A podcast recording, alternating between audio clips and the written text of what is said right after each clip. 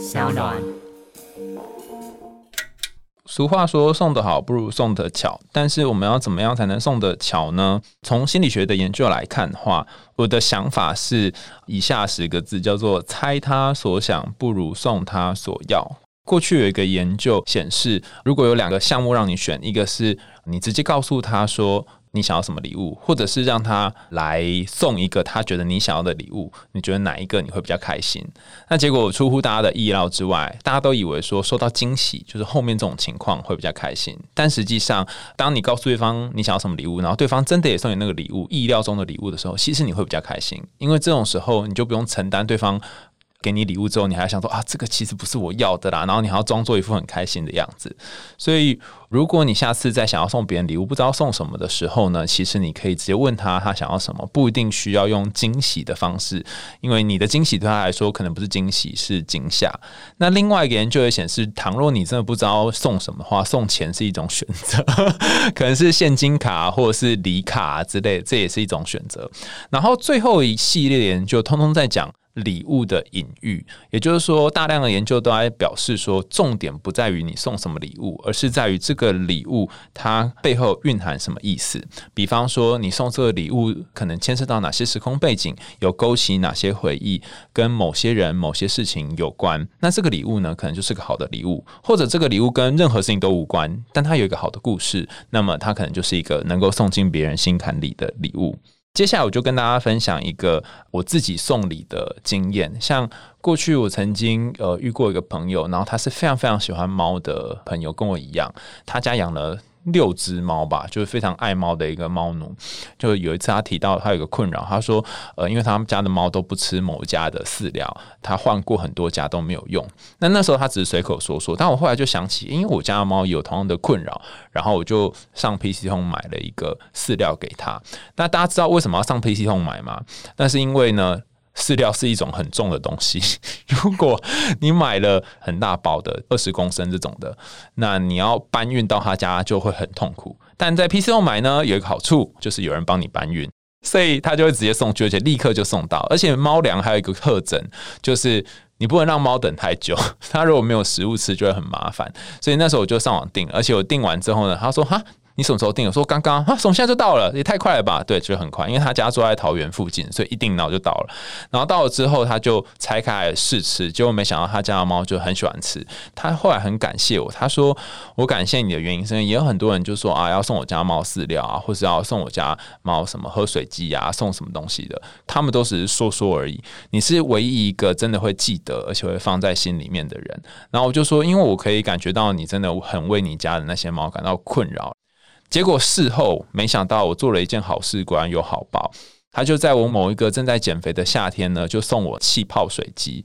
那为什么会送我气泡水机呢？因为我我有有一次就发一个脸书动态说啊，天气好热哦，想要喝一点凉的，可是每个凉的又都有热量，怎么办？下面很多人都说肥死啦，死肥仔哈，就是传一大堆这种讯息。但只有他一个人是认真的送了气泡水机给我。他说这是这世界上唯一可以增加口感，但是又不会让你增加负担的礼品。我说实在太受用了哈，而且他不止送气泡水机来，他还送了很多罐打气的补充品。那我就发现一件事情，就是这个友情它其实是可以透过礼物维持的，而且他送的那个一个又一个的瓶子，就像是可以不断增加的呃我们之间的感情一样，所以我其实蛮感谢他的。PC Home 推出父亲节、情人节、中元节三节合一心理节活动，让你平常无法说出口的话，都可以透过好的礼物帮你说出口哦。这次 PC Home 还透过专业的心理学家和大数据分析去做全站的选品，让挑对礼物这件事情变得容易。PC Home 心理节总共有五百万种商品降价当中，天天推出不同的强打商品，天天有惊喜优惠哦。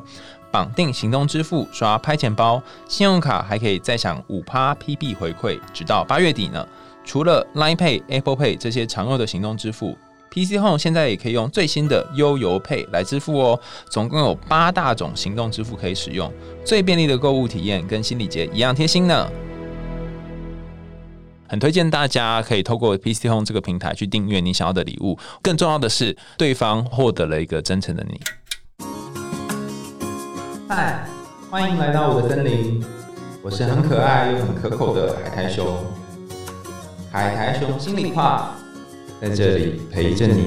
欢迎来到海苔熊心里话，我是海苔熊。今天我们的节目又有大来宾啦，他是 YouTube 订阅超过五十万，从两性心理到经典书籍都可以说给你听的 Skimmy，跟大家打招呼吧。哦，Hello，大家好，我是 Skimmy，你的网络闺蜜。听说你最近出了一本新书，是不是？没错，这本新书叫做《Skimmy 的台北恋爱图鉴》。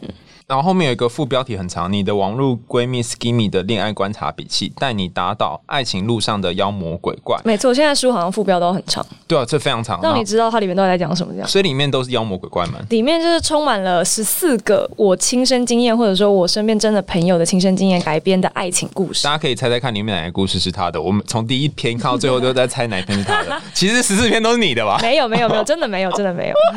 你这本书在讲什么啊？我这本书呢，其实我主要是想。要写一些，因为我自己本身很喜欢探讨人的心理状态，或者说他做某件事情的动机嘛。嗯，那我也确实在做 YouTube 频道的过程中，发现很多观众他可能投稿来信，他的困难是因为他没有办法去揣摩对方做某些举动背后的心理因素，或者说他心理的状态。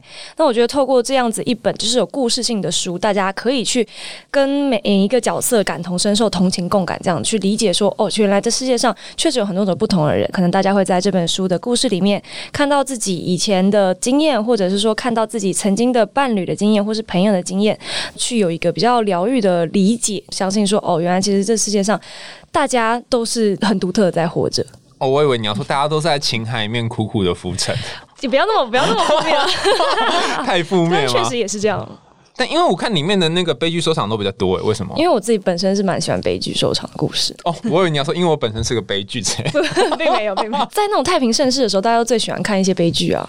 哦，也是哈。今天要为大家带来两个故事，也是悲剧吗？童话故事，我觉得这都算是 happy ending 吧。真的吗？可是我觉得它算是童话故事里面比较悲剧的类型，就是负面跟暗黑的部分比较多。对对对。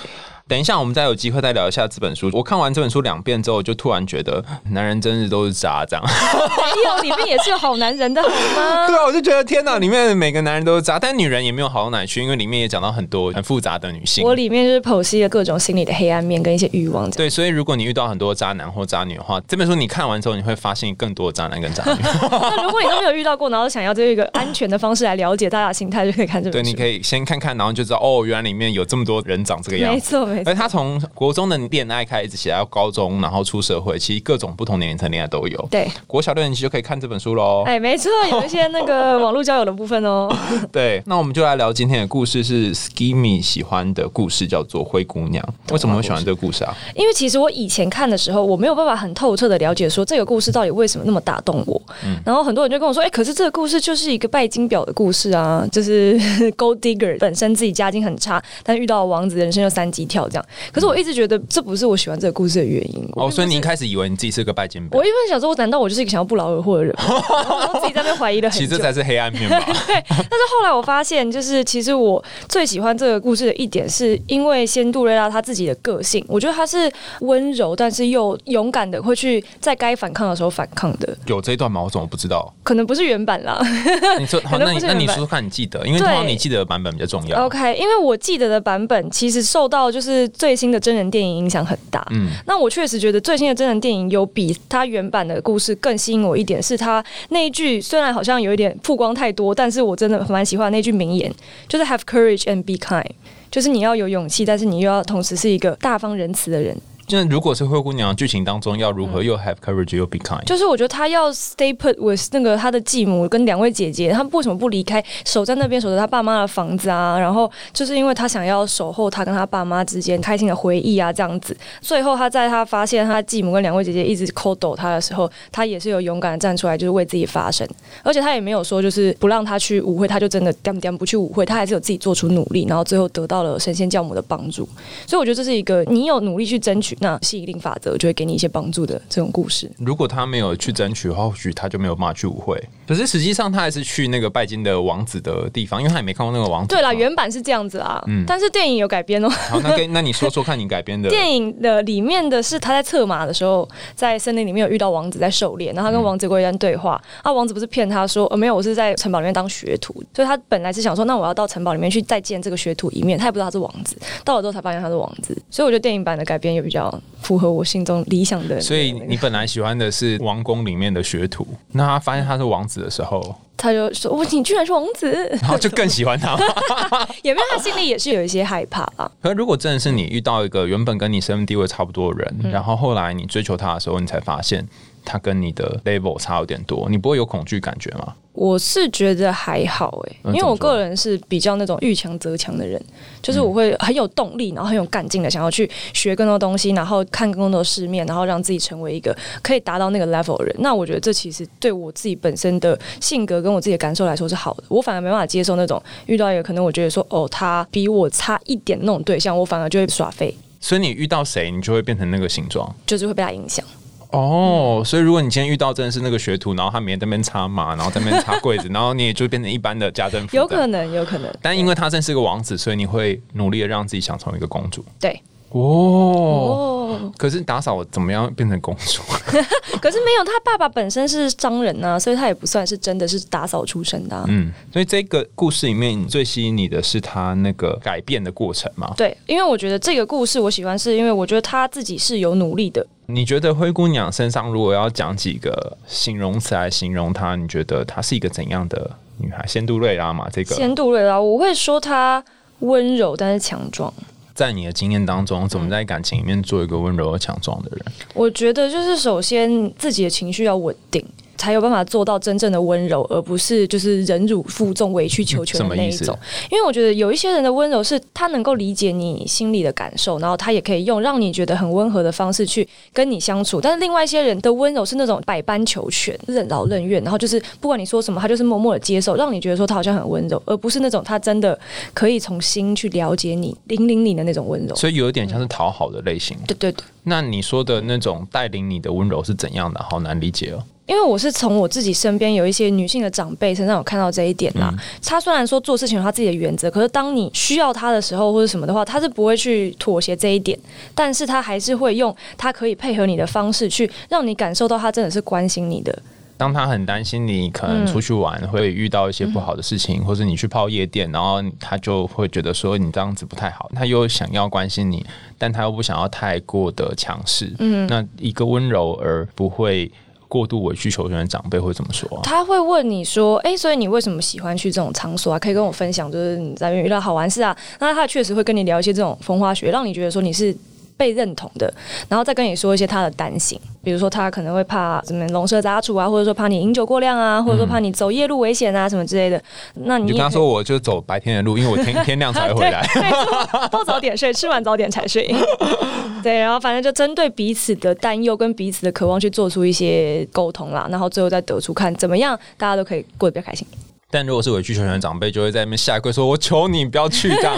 也不会，他可能就会自己一个人默默在那边叽叽叽叽，到有一天他就爆炸，就说啊，你不爱听话啦，什么之类，然后在那边哭啊什么的。然后他的示弱看起来，你会觉得很有罪恶感。对，被情绪勒索这样。好，那你完美诠释所谓的比较好的温柔是什么？而且，其实你书里面的最后一章在讲全天下最完美的那个男人。对对，也没有全天下啦，就台北完美。全台北完台北完美 男人，台北也蛮小的。他就是属于温柔的类型嘛。对。可这个温柔好像又不是一个。好的温柔吗？我觉得他是一个还走在那个温柔的探索的路上的人。就他前面还有温柔探索的路。对，就是他前面是比较偏向前一种那种比较委曲求全那一种。嗯。但他现在有逐渐在走在一个想要到达我们刚刚说那个比较有原则的温柔的那个路上。嗯，这个男生叫麦特，然后他特别的地方是他是一种。会观察很多小细节，然后很体贴女生的男孩。对，那很多时候我们都会想说，如果可以跟这样的男孩在一起，该有多好。但如果你跟一个太体贴的人在一起，你会觉得压力很大。跟太体贴的人在一起，到底有什么压力啊？我觉得挺不错的啊。我觉得事情是这样，就是体贴也跟温柔就有点类似，就是有委曲求全的体贴，跟他真的是会让你感到舒服那种体贴。因为委曲求全体贴是你会觉得他好像无时无刻小心翼翼的帮你捧在手掌心，嗯，但是他却从来没有把他的心掏出来给你看一看，说他自己真正需要的是什么。他会让你觉得说压力很大。因为你也想要同样的珍惜他，可是你不知道该从哪里开始去珍惜起，你就是一直被高高的捧在那里这样。所以你看起来就像是一个公主，那她就像是一个侍卫这样。哎，对对对。然后你看不清楚这个侍卫他的内心到底是什么，他在意的是什么。哦，所以真正温柔是你要把你的脆弱也给对方。我觉得如果要以公主这个来形容的话，可能就是国王跟皇后那种，他你们两个是并驾齐驱，但是又会彼此 take care 的。所以这个灰姑娘的难题就在于，当她真的加入这个皇宫之后。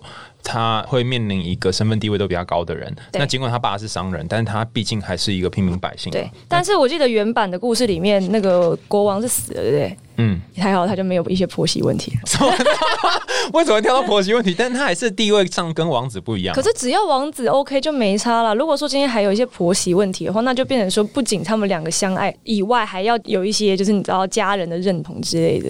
哦，所以他少了一些上一辈的争执。对对对。不过故事通常都是这样，童话故事都是呃男主角或女主角爸妈一定会挂掉，然后开始他的探索之旅。嗯，就让你成为一个完整独立的人呢。对，其实应该是这样嘛。然后他就遇到了王子。你说你在电影里面看到说他在驯马的时候遇到这个王子，假装他是个平民。你觉得最吸引那一个灰姑娘这个王子的什么？我觉得他们那一段对话，其实在电影的编剧安排是还蛮巧妙的。就是他是一个旗鼓相当，然后彼此有一些价值观的交换的对话。先路让他看到王子他们在狩猎，然后要射一头鹿这样子。因为先路他骑马，然后马冲很快，差点撞到那个鹿，然后两个人就在路中间有一些 交通问题。然后后来他就。就看到就是那边有人在打猎，他就跟那个鹿说：“你赶快跑，不然他们要抓住你了。”这样，然后呢，鹿就快跑了。之后，他就再骑马去把王子的马挡下来，然后就说：“为什么你要这样追那头鹿？”故事里面的公主通常是都有办法跟动物对话的，所以他就跟那个鹿讲，那鹿就跑走，那个鹿就听懂了。跟白雪公主应该是同样的，没错，没错，没错。然后呢，他跟王子说：“他就跟王子说，这头鹿对你做了什么？你们为什么要这样追他？”王子就说：“没有，我们在打猎啊，什么意思？这这就是打猎该做的事情。”然后呢，他就说：“只是因为大家都这么。”做不代表你就应该要这么做。嗯，然后王子就一听觉得哎，蛮有道理的，又是个正妹讲的，觉得好像可以。这这王子也太容易被说服了吧？他说好像可以仔细讨论一下这个问题。反正就两个人在问，互相问名字嘛。他是用英文问他说：“哎，这大家都叫你什么？”那这一段是因为仙多瑞拉继母跟姐姐叫了一个很难听名字，就叫她灰姑娘，他就很难过，他就说不要管他们叫我什么。王子就说：“哦，我很抱歉。”呃，灰姑娘就说：“你干嘛抱歉？又不是你做的。”嗯然后王子就说：“我想应该不是你做的，他们才这么叫你。”所以两个人就有一些。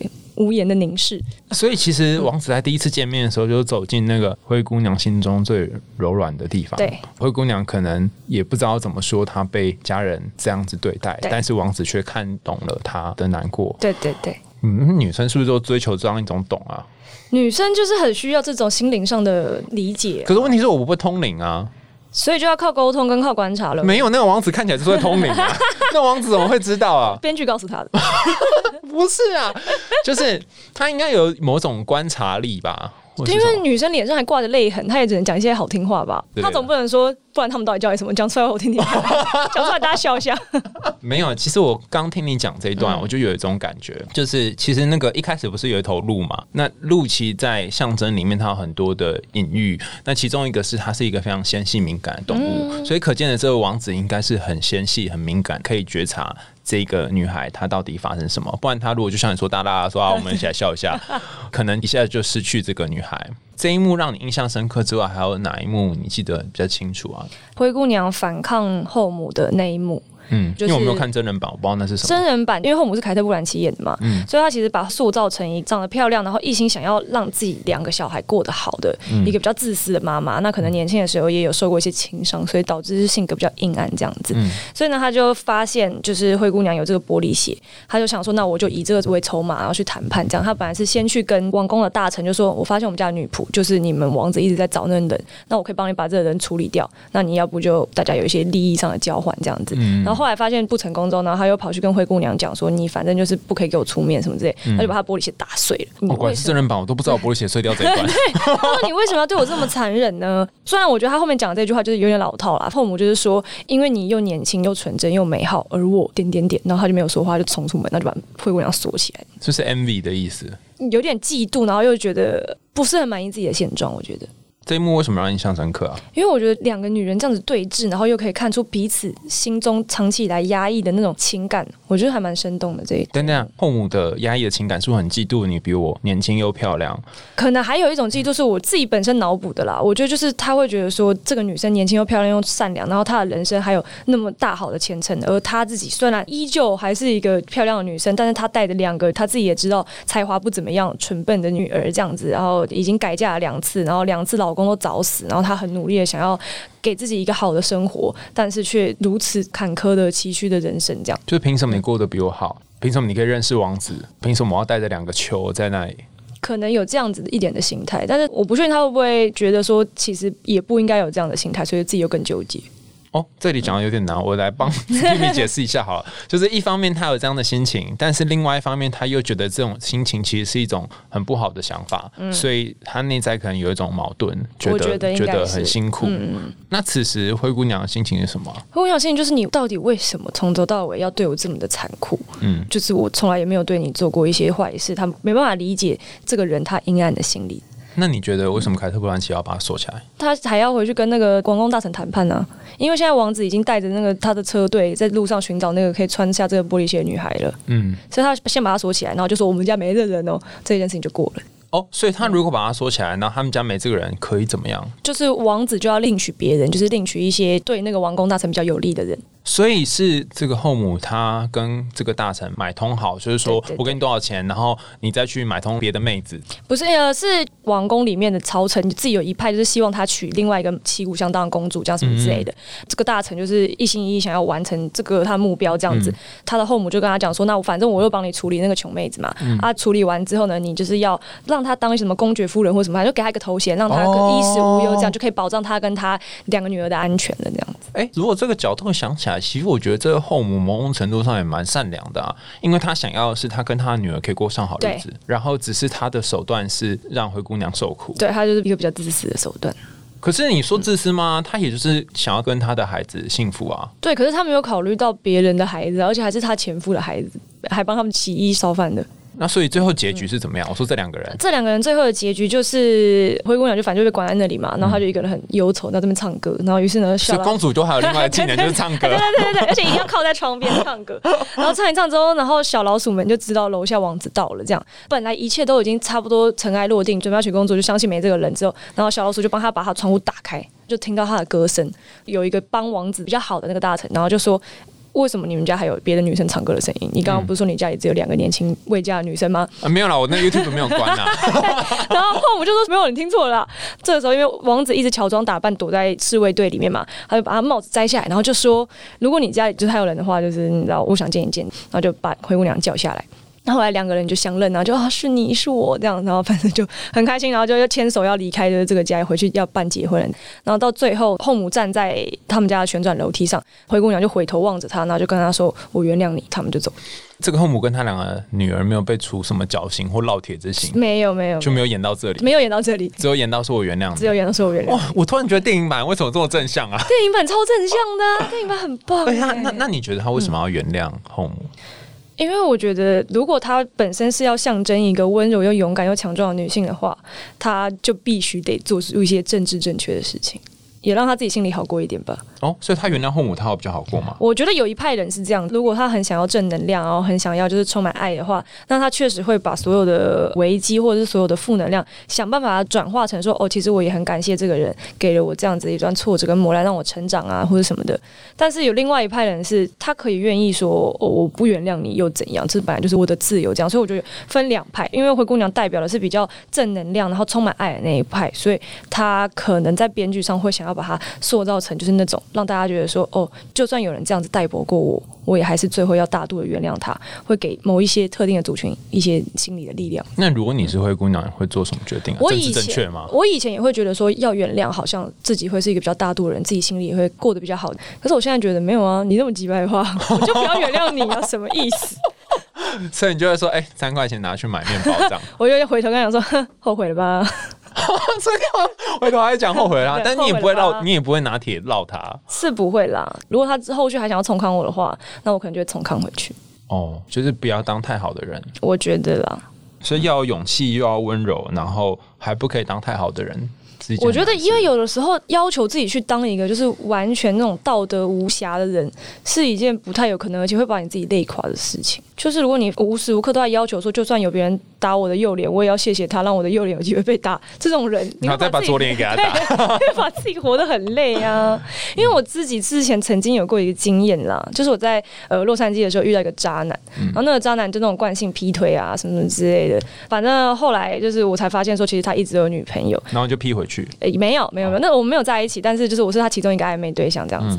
这件事情闹得很大，因为我有一个同事是他那个女朋友的室友，嗯，然后所以这件事情闹超大，然后他那个时候的女朋友也要跟他闹分手，就说你都已经出轨那么多次了，我不要再原谅你了。所以男的就发现有一些危机，然后就打电话来要跟我道歉什么之类的，就是想要安抚这一切。我就说，那从头到尾你到底有没有喜欢过我？他说我没有。我说可是你，你知道叫我去你家帮你煮饭，然后你还从后面就 back hug 我，还说有你真好什么之类的，然后讲了这么多莫名其妙的情话，然后做了这么多浪漫的事情，然后你说你从来没有喜欢过我。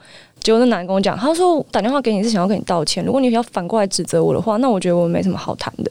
我觉得他没有回应你那段话。对，然后我想说你，可是我就讲这种不负责任的话。我当时如果依照我现在的想法，我应该就会骂他说，就是你知道，就是你真的是一个很渣的人，就是人品沦丧这样，道德沦丧。但是那个时候我就想说，好不行，我要做一个就是正能量，然后圣母情节，圣母情节的人。然后我就跟他讲说，好了，没关系，算了，谢谢你在我刚刚洛杉矶时候当我的朋友。我现在真的非常后悔。他是在你去洛杉矶的时候把你当成灰姑娘吧？你去帮他煮东西？有可能诶，没有啦，就煮了那么一两次而已啦。但也有煮一两次啊。对啦，我就想说是以为是一个就约会的行程呢，殊不知就是一个被他单方面劈腿的行程。所以，如果回到那时候，你可能就会直接骂回去。我觉得跟他讲说，你自己听听看你在讲什么，你怎么会变成一个这么道德沦丧的人？你是不是以前就有过一些家庭的创伤？你可以讲出来，大家笑一下。又来了，为什么大家都要笑？想象有很多观众这样。对。所以现在就觉得说，如果可以狠一点，会好一点。我觉得不要把其实你真的心里想讲的话憋在心里。因为有一些话，你虽然会觉得说可能讲出来会伤人或者什么，但是如果你一直憋着不讲，那其实就变成一个没有处理好的课题，它可能会在你后续的人生中一而再再而三的用不同的变奏的形式出现。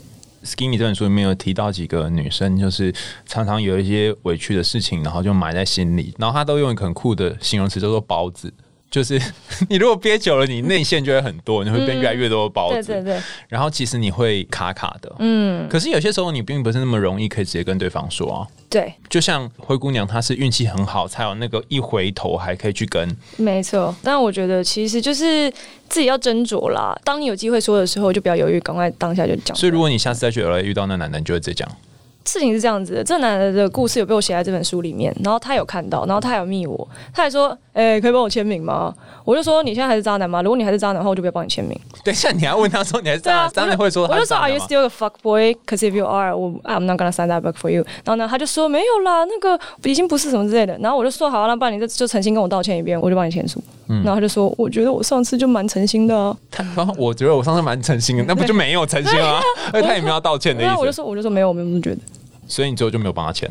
对他就算把书寄给我，也不会帮他签。你就再退回去这样，还是就直接没收起来？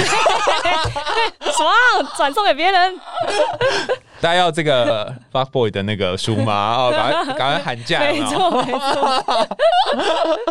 原来是这样，哎，我都不知道你有这一段哎，所以他怎么还敢有脸来跟你要？这就是我觉得这个 fuck boy 真的是厚颜无耻到一个，其实我还蛮敬佩他的一个程度。他脸应该可以拿去当菜瓜布吧？真的可以当菜瓜布哎，也算是一个很自在的人了。大家可以去这本书里面找找到底哪一个是 Skinny 的故事，就是 L A Fuck Boy 的故事。没错。好，我们因为时间差不多，我们要进行快问快答。好，网友有问 Skinny 非常多问题哈，然后因为实在太多，所以我们只截取了一小部分。好，我们今天要进行快问快答部分，你只能用五句话回答下面的问题。好，没问题。好，第一题，请问我要选爱我的还是我爱的人？我觉得要看自己的个性，有一些人是他付出会快乐，有一些人是他被捧在手掌心他会快乐。那如果你是付出会快乐的，你就选你爱的；如果你是被捧在手掌心会快乐，你就选爱你的。傻傻的，他是问你啊，他说你的话你会选爱你的，我的吗？关他什么事？以前跟现在会有分别吗？我还是要找到一个平衡呢。哦，我个人的话，你说又要爱你，又要你爱，对啊。要求很多呢，没错。然后第二题，如果有人传他的自拍告诉你在干嘛，然后会早安晚安，每天睡前讲电话，这样算是喜欢你吗？我觉得肤浅来说算的，但是等一下，等一下，肤浅来说什么意思？肤浅来说，我接下来要用接下来四句话解释。我觉得肤浅来说算的，但是也有可能他的喜欢就仅仅是他享受这种有人会给他回应，然后有人可以报备，有人可以拉塞的这种喜欢。他有没有想要跟你更进一步，变成说男女朋友啊，或是有一些更深入的交往？那不确定，那要看他是一个怎么样的人。我比较好奇，问这个问题的人，他应该是对于那个人有点兴趣吧？对，不然他怎么会问呢？对，就如果今天是一个呃我不喜欢的人，然后传早上晚安晚安给我，我就我就直接忽略它。欸可是我之前听过一个理论，就是是在少女漫画里面的理论，我觉得对于一些呃可能出社会之前的男生都还蛮适用的。嗯他说，男生就算不喜欢这个女生，但只要被这个女生告白了，也会一整天都想着这个女生的事情。哦，但但他因为他是没有去过呃 sparkling 或者什么一些夜店打滚过，哎、没错没错，事情就是这样的。没有，呃，心理学理论是说，如果相对于不喜欢你的人来讲，我们会比较喜欢喜欢你的人。对，嗯，但是还就是如果你身边有一些喜欢你的人，你就会可以从中挑选。没错所以可能还没出社会的男生就没有被喜欢过，所以 所以会很快的就把它捡起来用。好，那这样就算是某种程度的喜欢，只是算是浅层的喜欢。我觉得他给的资讯了，看起来像是比较浅层的喜欢。好，这一题是真的问你哦，请问两位有没有想要积极挽回的一段感情？有哎、我有。我也有哎、我先讲啊，自我揭露嘛，对不对？但我后来发现，过了一段时间，我想挽回，然后发现那个挽回已经不是我想象的样子了。这么说，我在很想挽回的时候的那一段感情，我想象的是很美好的，嗯。但等到我真的挽回的时候，发现，哎、靠，怎么那个时候是脑哦，中有挽，回成功是不是？也不算挽回成功，就算是有点像是说，好像有机会再相处，然后你就会发现跟你当初想象的那个样子有点不一样就有点落空感。书里面有讲到，就是那个喜欢幻想的人其实蛮不错的，但是、对对。但是你就要承受幻想的落空感。就是或者是幻想永远都不要成真，你就是永远不会去面对那个落空。所以你积极想要挽回那个人，你从来就没有真的去挽回他，以至于你不会落空。对我有积极去挽回，但是因为现实的层面，让我不管做什么事情都是徒劳，就因为距离的关系，嗯所以到最后它就是一个未完成。那我确实后来有发现说，其实这样子就是一辈子做不完一场梦，好像也蛮美的。所以其实你才是睡美人吧，一直在睡觉。没有，我是做白日梦的部分。你想想挽回，但是因为一些原因，所以无法真的挽回，但它就变成一种幻想嘛，或者一种梦。对，不知道你有没有看过《第八号当铺》？嗯因为它里面不是就是韩诺被抓去当当铺老板之后，然后运英他就不是说他我要典当我就是生生世世的爱情来换我老婆就是一生的幸福嘛？那但是到最后就是运英她身边有很多也想要扶持她的男生，她都没有选，她就是一个人孤老终生这样。最后运英就跟韩诺说：“思念你就是我一辈子的幸福。”这样子。然后一开始我看的时候，我觉得什么意思？小时候看不懂，但我现在觉得其实还蛮能理解他的心情的，就是他可以尽情在他的想象里去想象说，哦，如果今天韩诺没有走，我们会有怎么样快乐的生活？如果今天韩诺回来了，我们又会有怎么样的生活？同时又可以放心的说服自己说，啊，其实都已经这么多年了，不回来也好，是不是自己一个人这样子也蛮快乐的？所有不同的 scenario，他都可以在自己心里面有一个非常丰富的想象，然后他也永远不用去承担那个东西真的成真之后衍生出来的麻烦。那我遇过好多人，就像你说的这样，就是他们在一段关系当中结束之后，他们没有办法放下。那我常常都觉得是他们选择不要放下，因为我只要选择不放下，就会活在我幻想里面。嗯然后他就像你说有各种版本的剧情，然后这边想想也好，那边想想也好，然后下次可以伤心，下次可以很开心，，想想不用钱，很棒哎，一个人的戏全部给他演完了。想想不用钱，真不错。而且你实际上去约会还要花钱，但你在脑袋里面约会不用花钱对，。没错没错。哦，原来是这样。好，所以如果你想挽回一段感情，那你千万不要去挽回，你在脑袋里面想想就好，这样还可以。也不是啦，也有一些人他是真的要去挽回，才有办法满足他心里的那一个目标。可是如果你挽回的话，就会面临跟我一样的议题，就是有可能他跟你想象的会不一样。对，所以要判断自己到底想要什么，就先判断清楚。你是要想想，还是要真实的回 没？错 没错，好，看到喜欢的对象已读不回的空虚感要怎么应对？多聊几个人就好了。等一下，等一下，等一下，什么意思？就是因为你今天看到喜欢的对象已读不回，你会很空虚，是就代表你一定是在这个聊天的过程中放进了太多的期待。但是如果你同时分散风险，旁边有很多不同比较不那么喜欢但还是喜欢的对象在聊的时候，你就不会对这件事情有那么重的期待。投资基金有赚有赔，哎，没错没错，所以你要鸡蛋放在不同的篮子里 我觉得是这样。啊。可我觉得这样不会很像多方布尔的概念吗？你就是渔夫嘛，这边钓一钓，那边钓一掉。所以渔夫才会丰收啊！如果你就只是一个业余，如果你就只是一个业余的钓手，你今天就只钓两条鱼，啊，没钓到就是是天才小钓手啊！也有可能啊。那天才小钓手就不会有这个已读不回空虚感的问题。哦，既然是一个渔夫的话，就是要让自己有各种不同的可能性。我觉得对自己的发展是比较好的啦。没有啦，这样讲起来好像很渣，可是实际上，如果你真的让自己有各种不同可能性，你才不会锁在一个人身上，然后把自己绑死。没错，而且我觉得，当你眼前很专注看着这个人的时候，你有时候就会失去了客观的判断，你反而会做出一些比较激进的事情。就是你看着一只鱼哇，这鱼好大条啊！但是殊不知还有别条。没错，没对，错，所以你要再补补看别的鱼，说不定会捕到大白鲨之类的。没错。最后一题，好有一位女生跟他聊了一阵子之后，发现很多事情都有一些默契。在第一次见面的时候聊了，最后他认我做哥哥，然后我很困扰，我不知道他对我的意思到底是什么。这应该是个男生问的，总不能是女生被认成哥哥吧？呃很难说。你们不是有个 T 吗？你的书里面有写到一个 T，也是也是也是，他这个资讯很难判断呢。不是他的意思是说，他可能觉得这样子嗯跟他期待不一样，那你会给他？可是因为有可能这个女生她一贯的模式就是，她有兴趣的人，她也会先认成做哥哥啊。所以哥哥是男友的前一段就对了。要看这个女生的哥哥到底是什么意思，也有可能他是知道想追她，但是她没兴趣的人，她就认成做哥哥，然后就变成有一些工具人的。所以哥哥有不同等级。我觉得要看这个女生本身她认哥哥的意思到底什么，可以建议她观察一下这个女生有没有别的哥哥，她可以看一下。你好，你是哥哥四百五十三号。所以这位苦主，你可能要知道你的哥哥是当成男友的前哨站，还是他把你当成其中一个哥哥？没错没错那避免你们两个人之后就哥哥你很久。嗯，所以你可能要衡量一下你跟他的关系到底什么。那直接问他吗？直接问的话，必须要有相当的技巧，你要让他觉得说好像是聊天自然的聊到，你不要突然前一秒在聊说，哎、雨下很大，就说，哎、所以你到底几个哥哥啊？一边雨下很大，然后一边说：“哎、我的号码牌是几号？”这样。那有技巧怎么问的？这太难了，你赶快教一下这个男生。有技巧的话，可能就是比如说，可以先聊到，比如说小学啊或者国高中的时候，大家不是很爱认说啊，你是我干哥，你是我干妹，你是我干妈什么之类的吗？聊一聊再聊到说，哎、所以你现在是我这种兄弟姐妹吗？这个在聊到说，哎、那你上次说要认我做哥哥是，我以为是你很想向往，就是有一些真的兄长在那边什么之类，然后就可以从这个再看他怎么回，你旁敲侧击，对旁敲侧击。哦，所以你刚刚 s i n 这个路线其实是找到一个比较正向的，然后比较好的地方对，哦因为引导出他好的那一面啦。哦，对对对对哦哟，好高招哦！然后就某种程度上，他本来想说把你当四百五十三号，你就前进了八号这样。哎，对，有可能，有可能，没错，没错。哎、其实我们这是一个疗愈性的节目，为什么会搞这么多屁话？不是，为什么会这么多好笑的内容？但是就是也蛮有趣的，就是听你讲的现实版的，还是有些疗愈性的内容。有啦有啦，我有感觉到疗愈性内容，你有看到我就是白眼翻翻。好，最后灰姑娘真人版的故事，你有没有什么想要送给听众的？我觉得真的就是那一句话：“Have courage and be kind。”我觉得这一句话，其实在我人生中某一些挫折啊，或者说自己有一些阴郁的小心事的时候，还帮我蛮多的。其实我觉得要 courage 跟 kind 这两个有一个 balance 是非常难的事，然后你永远都要走在这个天平上，然后不要让一边太过歪斜，没错，否则你就会变得很辛苦。对，好，谢谢 Skimmy。那我们下一集的节目呢，会请 Skimmy 跟我们一起讨论一个非常困难的信箱。我这个人就是这样，反正难的信箱都交给来宾来回应，然后有点长哈。也谢谢 Skimmy 带来这本书，叫做《Skimmy 的台北恋爱图鉴》。有兴趣的伙伴呢，赶快去金石堂或者是博客来找这本书哦哈。成品也有哦。对，成品也有哈。好，感谢大家收听《海苔熊心里话》，我们下次见，拜拜。拜拜。